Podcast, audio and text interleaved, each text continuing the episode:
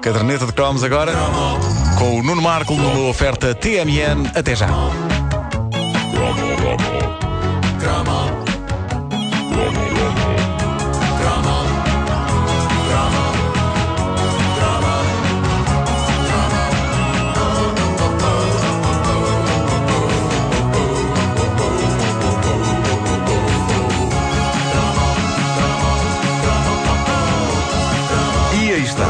Primeira vez, uma memória de um ouvinte da Caderneta de Cromos, um dos fãs desta rubrica eh, que anima a página oficial da Caderneta no Facebook. Pela primeira vez, uma memória de um ouvinte provoca-me pesadelos. Então, Pumba. o que é foi? Mas Então- pesadelos daqueles de acordar a suar à meia da noite e gritar Ah! Isso aconteceu? Esse, esse grito extremamente masculino, pai. também de vez Fala outra vez. De vez em quando também grito Ah! Ah, bom. Não, não és tu. Não, Menos mas bom. não. Ah! Vocês já me ouviram? Entalei-me outro dia na porta e foi assim que eu gritei. Ah, mas porquê? Porque o Luís Rato foi lembrar-se com um detalhe inquietante do corredor da morte. E eh, eu, eu era uma das vítimas dos corredores da morte do recreio da escola. E é curioso que eu estava sempre, sempre do lado de quem leva. Sempre. É curioso, não é? Ah, Muitíssimo pouco tempo do lado de quem dá. Por muito que vasculhe a minha mente, eu não me lembro nunca de fazer parte do corredor propriamente dito, pelo menos durante mais do que uns segundos. Eu, eu era o gajo que passava. E tenho a sensação de ser sempre o único gajo que passava.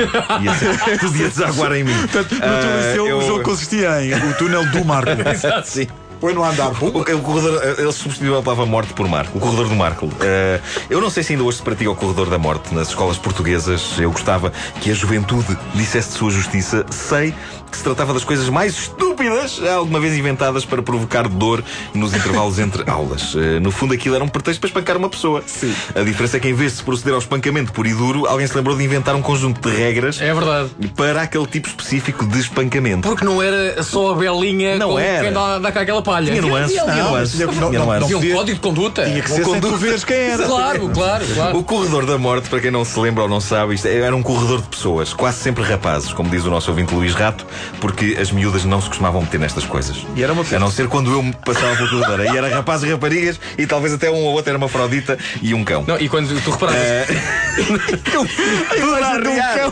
Tudo a arriar no caixa de óculos do Marcolito. Tudo a arriar, a arriar. Ah, mas era um corredor de indivíduos em fila, de um lado e do outro, deixando um espaço esconso entre as duas filas para a vítima atravessar. O Marco. A vítima, O Marco. sim, que era sorteada. Pô, Eu que nunca ganho nada. sempre, nunca ganho nada. Nunca ganho nada, mas era sempre. Ganhava sempre ali. A vítima era sorteada e tinha de atravessar o esconso corredor humano enquanto as pessoas das duas filas tinham basicamente de lhe bater. Tinham de lhe dar chapadas eh, e caldos. Mas não podiam ser apanhados no ato de dar a chapada e não podiam estar a rir. Não podiam mostrar expressão, porque se a vítima das chapadas apanhasse algum dos elementos do corredor a mostrar a chamada cremalheira, ganhava o direito de sair do corredor, entrando então o tipo que se desmanchara. Ora, o que é que sucedia? Sucedia que nessa altura. Sim, senhor, eu saía do meio do corredor e ia fazer parte das paredes do corredor, só que eu sempre bati como uma menina de dois anos. Por isso, para começar, eu não, eu não dava chapadas, eu roçava ao de leve o cabelo da vítima. porque tinha medo de levar. pá, tu fazias festinhas. Fazia festinhas, era quase isso. Não só isso, como o tipo virava-se para trás e apanhava-me a rir. Com cara de parva, tipo. e resultado, numa questão de segundos, já estava outra vez no corredor, a levar. Porque tu Pumba. ficavas genuinamente feliz de fazer parte do Sim, eu não fico é? emocionada. Olha eu a dar aqui neste. Ah, ele apanhou-me. Bom, o nosso ouvinte Luís Rato lembra mais detalhes no que toca às regras. Se alguém atravessasse o corredor três vezes de um lado ao outro, reparem bem no que acontecia, ganhava um prémio, era o que devia ser.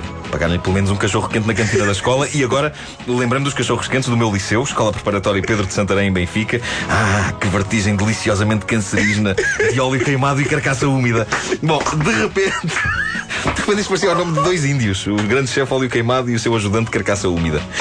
Ah, mas voltando ao musilis da questão, o que acontecia ao desgraçado que atravessava o corredor três vezes seguidas de uma ponta à outra? Era como nos jogos de computador, subia de nível Sim. e entrava-se no modo chamado de Poço da Morte. Ele tinha de voltar a atravessar o corredor, mas desta vez podia levar não apenas chapadas, mas também pontapés e socos. É o que diz o Luís Rato e eu acredito nele. E era assim que a gente Diz se o Luís divertia. Rato, mas a chorar. Sim. Ainda com dores ao nível do corpo todo. A gente divertia-se assim, e foi assim que uma vez parti os óculos, quase num registro de desenho animado, porque atravessei o corredor de uma ponta à outra, levei chapada de meia-noite, e quando cheguei ao outro extremo, virei para os meus colegas e disse: Consegui! E nesse momento estou eu parado a olhar para eles, uma das hastes dos óculos cai, e depois os óculos a seguir, mas comigo parado, é, foi lindo, nunca mais me esqueço. Aquilo tipo, caiu à haste, tipo desenho animado, e depois os óculos atrás, e partiram-se. Como é que tu disseste que consegui? Com a minha voz. E depois admiras-te levas. Claro, claro. Mas foi a primeira de muitas vezes que viria a partir uma das hastes dos óculos, tendo o Pedro Ribeiro assistido a algum modelo. sim, sim, sim. Que havia uma fase da minha vida em que eu estava sempre a partir a haste dos E óculos. depois punha-se fita cola. É verdade isto. Isto parece piada, mas é dolorosamente verdade. sim. E já não foi no, no, no tempo do Poço da Morte e do corredor da. Diz-me só Gera- como é que se chamava hoje da Quem, quem? Era o grande chefe óleo queimado. O grande chefe óleo queimado e o seu ajudante, a carcaça úmida. O carcaça úmida. Gosto de imaginar o grande chefe, carcaça úmida. Muito bom. Carcaça úmida, traz os cavalos. Traz os cavalos, carcaça. David Guetta tem que esperar só um bocadinho. A caderneta de cromos é uma oferta TMN até já, disponível também em podcast. Dia de aniversário de Vasco Palmeirinhos, cheio de surpresas ao longo de toda a manhã. Pá. Quero fazer anos mais vezes. As pessoas que dizem que não, gostam de fazer anos. Não, não percebo como é isso. que é possível? Não percebo isso. É tão bom. Tão bom. David Guetta até às notícias das 10 na Rádio Comercial.